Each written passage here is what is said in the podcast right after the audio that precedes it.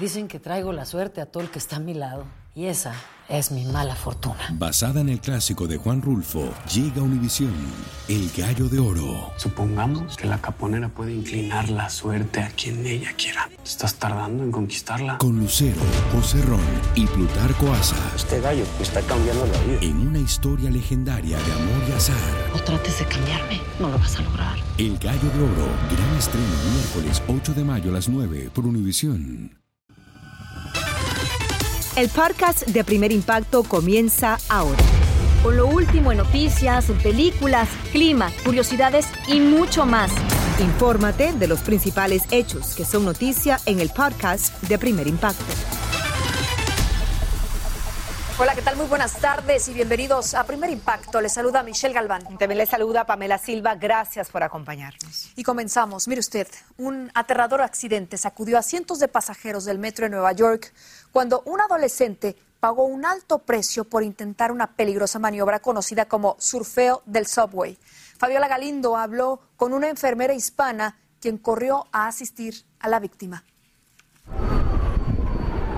Surfeo encima del subway no tiene olas, pero sí numerosas víctimas. Este lunes se sumó una más. Un adolescente de solo 15 años perdió el brazo izquierdo luego de que aparentemente intentó montarse en el techo de un tren. Cuando yo lo vi, él estaba preocupado, traté de hablar con él, de mantenerlo despierto, porque de, como de vez en cuando él como que quería irse. Jessica Senfis es médico enfermera y pasaba por la misma estación cuando se encontró en medio del horror. Cuando llegué, eh, vi al niño sin brazo, la joven lo tenía encima de ella y él tenía como un lazo amarrado, pero yo traté de amarrarlo más para asegurarme de parar el sangrado. El joven perdió el brazo a partir del codo. En el área donde estábamos, el brazo no estaba ahí. No sabemos si se quedó en el tren cuando el tren salió. Con la ayuda de otros se quedó hasta que llegaron los paramédicos. La persona le estaban preguntando qué pasó y él dijo que alguien lo empujó. Pero no puedo decir si es verdad porque no vi esa parte. La investigación preliminar indica que el joven habría intentado subirse a un tren como este a pesar de que no hay mucho espacio en la parte superior. Otra teoría es que se habría caído entre una de estas divisiones de los vagones. Pasajeros como él están indignados por estos incidentes. Lo peor es que muchas veces estas cosas van a redes sociales y se replican en la vida real. Una práctica que va en aumento. Solo este año se reportaron más de 600 incidentes de surfistas del metro, comparado a menos de 100 el mismo periodo del año pasado. En Nueva York, Fabiola Galindo, primer impacto. Gracias, Fabiola. Vamos a otras noticias porque acusan a un hombre de abrir fuego contra sus propios hijos en su hogar en la Florida. Ambos menores recibieron varios balazos en la cabeza mientras dormían. La niña perdió la vida y su hermanito está en condición crítica en un hospital. Aunque el padre declaró que el arma se disparó accidentalmente, enfrenta cargos por asesinato premeditado e intento de homicidio. Y sumida en el dolor está una familia que pasó seis años buscando a su hijo desaparecido en México. Al parecer, la demora en confirmar la muerte del adolescente se debió a un error de las autoridades y los indignados padres levantan su voz en busca de justicia. Iván Macías tiene los detalles y nos amplía. Pasaron seis años para que esta familia pudiera despedir con todo el dolor de su corazón a su hijo Braulio Basilio, de quien todo este tiempo les dijeron que estaba desaparecido. Nunca nos dijeron nada. O sea, para ellos como, como institución daban por hecho que la desaparición de mi hijo había sido una, una ausencia voluntaria. Braulio, quien tenía 13 años, fue víctima de un mortal accidente. Sabíamos que lo íbamos a encontrar no sé qué fue lo que nos dio fuerza para seguir continuando seis años peleando con el gobierno. Este es el lugar donde Braulio fue atropellado hace seis años y su cuerpo arrastrado por casi un kilómetro por un vehículo. Es aquí donde la madre dejó de verlo e inició su lucha incansable. Según la familia, las autoridades complicaron las diligencias de búsqueda porque aparentemente no les dieron la importancia al caso, pero además cometieron un error garrafal que hizo imposible encontrarlo antes. El médico que atiende a mi hijo le pone una edad de 20 años pues obvio que no, no coincide y ahí empieza la desaparición institucional. Ayer les entregaron el cuerpo de su hijo, quien ha tenido que esperar años por su funeral y despedida. Hoy en su casa, rodeado del amor de sus seres queridos, por fin pudieron llorarlo, pero aseguran que continuarán la lucha legal contra quienes les provocaron este inmenso dolor. Nosotros estamos aquí sufriendo la pérdida de mi hijo y ellos están muy cómodos atrás de su escritorio, ¿no? En el marco del Día Internacional de las Desapariciones Forzadas, la familia siente que lo ocurrido con Braulio es más doloroso, porque en su caso fueron las autoridades las que desaparecieron el cuerpo del niño. No se baja con nada. Ve, mira, no están las autoridades. La que más nos deberían de cobijar, que es la Comisión de Víctimas, no está. Por ahora, las autoridades de la capital mexicana no han dicho si habrá castigo para los responsables de lo sucedido a esta familia. En Ciudad de México, Iván Macías, primer impacto. Gracias, Iván. En un caso que hemos seguido muy de cerca, se intensifica la búsqueda del niño hispano de seis años de edad que se ha desaparecido desde el sábado en Florida. Como informamos, cuando la madre del pequeño, que tiene autismo, fue a recogerlo a la casa del padre, encontró que la vivienda estaba vacía y su teléfono fue desconectado. La policía está tras la pista del sujeto y también de la abuela paterna del menor, que podrían habérselo llevado a otro estado en una camioneta o haber huido a Puerto Rico. Escucha esto, porque una nueva estrategia para introducir drogas y personas en Estados Unidos es cada vez más usada por los traficantes en México. Y como nos cuenta nuestro compañero Jorge Fregoso desde Tijuana, residentes en zonas fronterizas se están convirtiendo en cómplices involuntarios de sus fechorías. En un video quedó grabado el momento en el que traficantes de personas arriban a una vivienda y en cuestión de segundos abren un vehículo para esconder a dos migrantes. El auto emprende la huida sin darse cuenta de que la cámara de videovigilancia había captado todo. Horas después, César Dávalos manejaba rumbo a la frontera para cruzar a trabajar como todos los días. Entonces llegué al punto en el que ya me desesperé, me entraron nervios al querer abrir la, la, la, cajuela y abrí la cajuela y fue cuando me topé con los dos, esas dos personas ahí adentro de la, de la cajuela. Traficantes de personas buscan ocultar a migrantes para que los ingresen al vecino país sin causar sospechas en automóviles de personas que cruzan Estados Unidos de manera frecuente. Pero siempre tienes el temor de que alguien te esté cuidando hasta que cruces, hasta que hagas el trabajo que ellos pretenden que tú vas a hacer. Después de bajarlos de su carro, logró descubrir que se trataba de migrantes originarios de Oaxaca y que los coyotes les dijeron que dentro de ese auto los llevarían a California. Estaban perdidos, no sabían ni que estaban en Tijuana porque me preguntaron si ya habían llegado yo a Los Ángeles.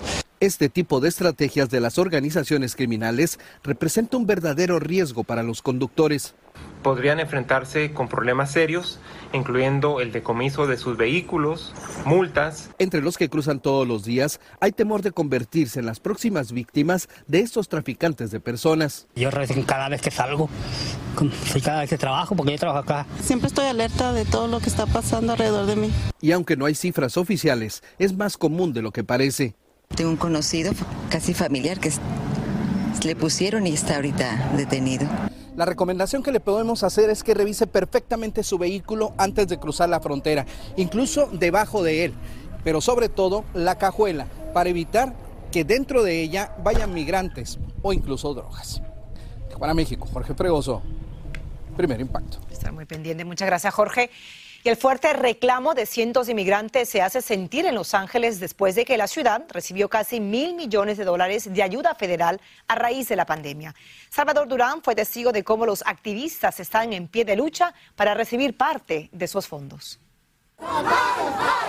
Cientos de inmigrantes, muchos de ellos indocumentados, se unieron en una manifestación donde exigieron ser incluidos en la distribución de fondos que el condado de Los Ángeles recibió como parte del paquete de alivio económico federal por la pandemia. La señora Baena, una sobreviviente del cáncer, siente que dicha ayuda económica es primordial para su sustento diario. Eso afectó emocional, físicamente, no solo a mí, sino a mi familia también. Estamos hablando de 975 millones de dólares que ya lleva mucho tiempo estancado y ellos no lo quieren aprobar. Los fondos son del paquete de ayuda conocido como American Rescue Plan o Plan de Rescate Americano. Estamos pidiendo para todas las organizaciones de aquí de Los Ángeles para que nos ayuden y podamos ser mejores personas y mejores seres humanos. Para que vaya directamente para las personas que se quedaron sin casa, sin alimentos, que, que se desbalagaron por ahí porque simplemente la pandemia fue lo que causó. Quien tiene la última palabra es la Junta de Supervisores del Condado de Los Ángeles y han sido ellos a quienes esta mañana les entregaron cartas firmadas pidiendo el apoyo. La Junta de Supervisores está dividida ante este pedido, por lo que los inmigrantes continuarán en pie de lucha para no quedar fuera de la distribución de estos fondos. En Los Ángeles, California, Salvador Durán. Primer impacto.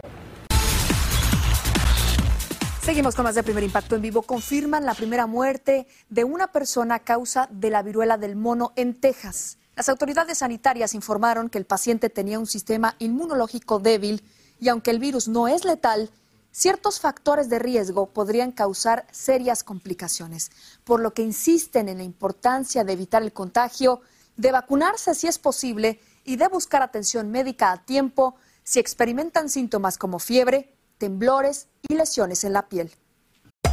Hacer tequila, don Julio, es como escribir una carta de amor a México. Beber tequila, don Julio, es como declarar ese amor al mundo entero. Don Julio es el tequila de lujo original, hecho con la misma pasión que recorre las raíces de nuestro país. Porque si no es por amor, ¿para qué? Consume responsablemente. Don Julio Tequila, 40% alcohol por volumen, 2020. Importado por Diageo Americas, New York, New York. Lucero junto a José Ron protagonizan El Gallo de Oro. Gran estreno miércoles 8 de mayo a las 9 por Univisión. Y de las mejores.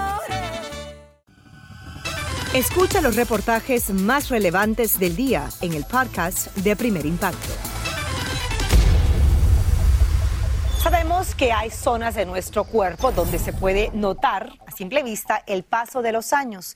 Tal vez las que más delatan el envejecimiento sean el cuello y escote, que son más difíciles de cuidar. Y para hablar de este importante tema para nosotras las mujeres y para los hombres también tenemos al doctor Juan Rivera, acompañado por supuesto de la reconocida dermatóloga, la doctora Leida Boss. Bienvenidos a ambos. Hola, ¿cómo están? Bueno, el famoso cuello, ¿no? ¿Por qué, eh, doctora, hay más, hay casos donde uno puede notar más las arrugas en el cuello y no en el rostro? Bueno, es que muchas veces, Pamela, lo que sucede es que nos olvidamos de cuidar el cuello de la misma manera que hacemos la cara. Entonces no utilizamos productos anti-envejecimientos, incluso la protección solar en estas áreas. También a partir de los 20 años empieza a bajar la producción de colágeno un por ciento cada año a partir de los 20 años y además el sol de por sí fractura, desestabiliza las fibras de colágeno del cuello. Esa palabra, doctor, el colágeno, el famoso colágeno. Yo creo que es importante para que la gente entienda el colágeno, es eh, esta proteína eh, que está debajo de la piel, manteniendo la piel firme. Imagínense que es como, el, es como los pilares de la piel. Cuando se va desapareciendo o bajando esos niveles de colágeno, la piel, ¿verdad? Leída se empieza a ver un poco más, más estirada, no tan firme, ¿no? Correcto, si empieza a ver lo que se llama la flacidez, incluso en los hombres, ya que lo traes a ¿Por, colación. por, por qué me miras porque los hombres a veces con la barba y demás y piensan no, que es un esto punto es algo... importante, doctora, Sí. porque, especialmente porque el hombre se afecta todos los días, así que está como que eh, causando un poco más de trauma ese, esa área de, Mira, de la eso- piel. Eso es un punto excelente. Es una piel en esa área que es mucho más maltratada a diario por el afeitado. Es una piel que puede ser más irritada y demás. Pero ojo con esto, las mujeres no siempre, pero a veces traemos la melena, el pelo es cierto largo, entonces el, el sol no nos afecta tanto lateralmente como a los hombres, de hecho, muchas veces. ¿Qué recomiendan ustedes para cuidar y para mantener? ¿Y hay posibilidad, hay posibilidad de incrementar el colágeno en esa área? Si hay posibilidad de estimularlo, una de las cosas más importantes es la nutrición. Tener una nutrición balanceada donde ingieras antioxidantes de, en forma de frutas, vegetales, también tomarte tu vitamina C de 500 miligramos dos veces al día y obvio, también cuidarnos la piel consistentemente con un régimen para el cuidado de esta. Y fue operado en Los Ángeles el actor y productor mexicano Eugenio Derbez y la recuperación promete ser larga y dolorosa. Eso reveló su esposo en un comunicado en el que atribuyó la cirugía a un accidente y aunque no ahondó, se dice que se fracturó un hombro en medio de un juego virtual con su hijo Badir. Ojalá que se recupere pronto. Te contamos que recibe un merecido homenaje en México la legendaria actriz Silvia Pinal y junto a ella estuvo su familia. Inés Moreno nos preparó un recuento de ese inolvidable y merecido tributo.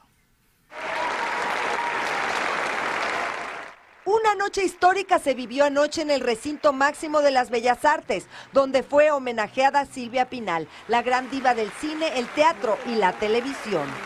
Por fin. ¡Felicidades! Casi toda su familia acudió, entre ellas sus hijas Silvia Pasquel y Alejandra Guzmán, su hijo Luis Enrique con el pequeño Apolo. Muchas gracias a todos por venir, la verdad apreciamos mucho el homenaje. Muchas gracias, vamos a disfrutarlo todos. Estefany Salas y sus nietas Michelle y Camila.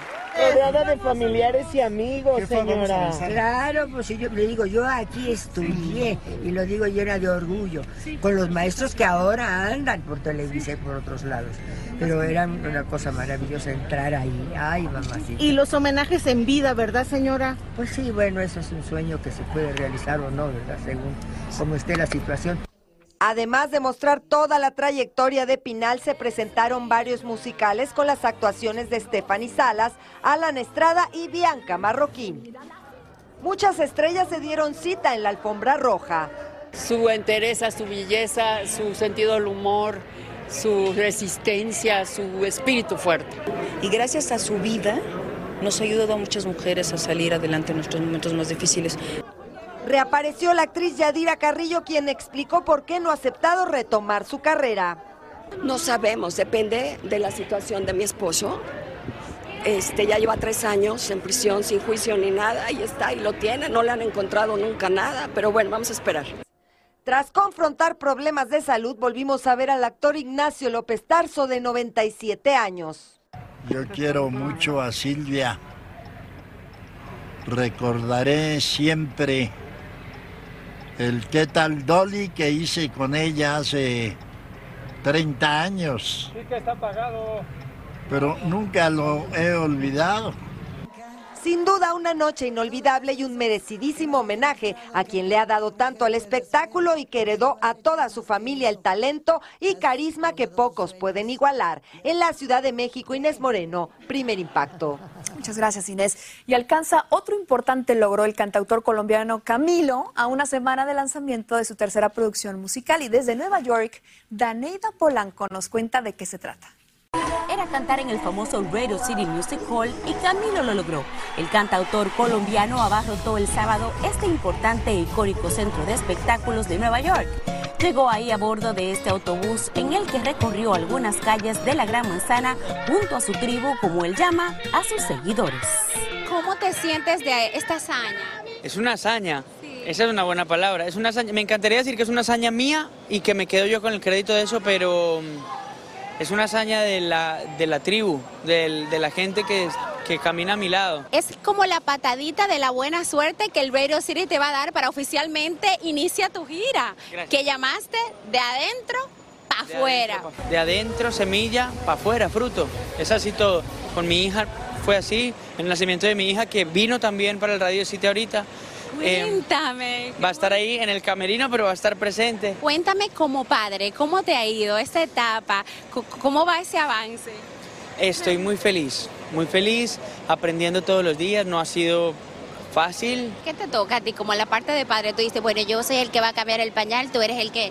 Yo cambio todos los pañales. Este disco, tengo entendido, trae muy buenas colaboraciones, ya me dijeron. Obviamente vi lo de Alejandro Sanz. Colaboraciones como la de Alejandro Sanz es una de esas pruebas de que los sueños se hacen realidad. Esa colaboración que hiciste con Grupo Firme, esa mezcla mexicana, tú traes eso así como también en la sangre. Yo soñaba con hacer música con ellos, me los encontré una vez en un pasillo de un hotel y les dije, hagamos una canción juntos. Y dijimos, listo, listo.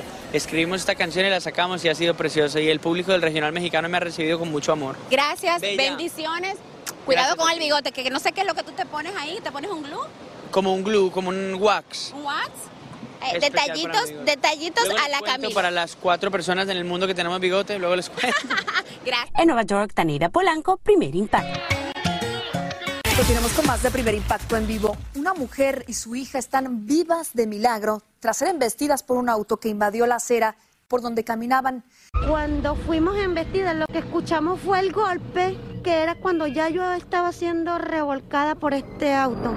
Todo pasó en cuestión de segundos. La vida de María Majanco y la de su hija estuvo a punto de terminar ese día en esa calle bajo las ruedas de un automóvil. El dramático momento quedó registrado por las cámaras de seguridad. María y su pequeña de tan solo cinco años salían de su casa y aún no habían abandonado la calle en la que viven cuando el automóvil que conducía a un hombre que aparentemente había perdido el control del vehículo las embistió por la espalda. Pequeña se salvó por milímetros de ser arrollada, pero su madre recibió todo el impacto. Increíblemente estaba viva y todavía tuvo fuerzas y coraje para levantarse a increpar al conductor. Casi me matas a mi hija, fue lo que yo le dije a la primera. Chamo, estás loco, casi me matas a mi hijo, me matas a mí. ¿Cómo te vas a montar por la vereda? Discúlpeme, señor, discúlpeme, lo que pasa es que me he quedado dormido. De inmediato los vecinos y transeúntes se lanzaron a auxiliarla, mientras que otro grupo trataba de asegurarse de que el chofer no escapara de la escena del accidente. He podido perder la vida o mi hija, mi hija de tan solo cinco años. Gracias a Dios que ella venía del lado izquierdo, porque a mi hija sí me la hubiese matado. Incluso a sus vecinos les costaba creer cómo fue que María logró escapar de la muerte. Gracias a Dios la señora Ahorita la veo, la veo al menos caminando, porque yo pensé que la señora no la hacía. Cada vez que vemos ese video decimos, Dios, esto ha sido un milagro de Dios. Franklin Barreto, coronel en retiro de la policía y experto en accidentes de tránsito, nos comenta que no es común que alguien sobreviva a un accidente de estas características y mucho menos que salga caminando. Mire cómo están las piernas. No ofrecen resistencia. En este caso, lo que ha favorecido es que en el preciso momento que se produce el impacto, el cuerpo de esta señora no ofrecía resistencia física al desplazamiento del vehículo. Eso es lo que le salva la vida. O sea, instantes, o sea, milésima de segundo. Luego del accidente, María fue llevada a un hospital donde los médicos decidieron que, para determinar qué tipo de lesiones había sufrido por el tremendo impacto, debía hacerse una serie de exámenes que no puede pagar, no solo porque no tiene el dinero para ello, sino porque además tendrá que dejar de trabajar varias semanas debido a los fuertes dolores que le dejó el accidente. María se gana la vida limpiando casas y vendiendo golosinas en la calle. Con ello, apenas gana el dinero necesario para mantener a su hija y su niño, un menor con necesidades especiales que requiere toda su atención. Pero a pesar de las carencias, agradece una y otra vez el milagro que le salvó la vida. De verdad que es una nueva oportunidad de vida que nos ha brindado Dios. Aunque estoy adolorida, este, tengo mi vida gracias a Dios. Impresionante accidente y María está tratando de establecer una demanda contra el chofer que las atropelló. Debido a que no puede trabajar, ella y su hija dependen de la buena voluntad de sus vecinos y conocidos. Así que si usted quiere ayudarla, puede llamar al teléfono que aparece en pantalla, que es el 305-471-4219, o bien entrar a primerimpacto.com. Así termina el episodio de hoy del podcast de Primer Impacto. Encuentra episodios nuevos de lunes a viernes, primero en la aplicación de Euforia y en todas las plataformas de podcast. Como siempre, gracias por escucharnos.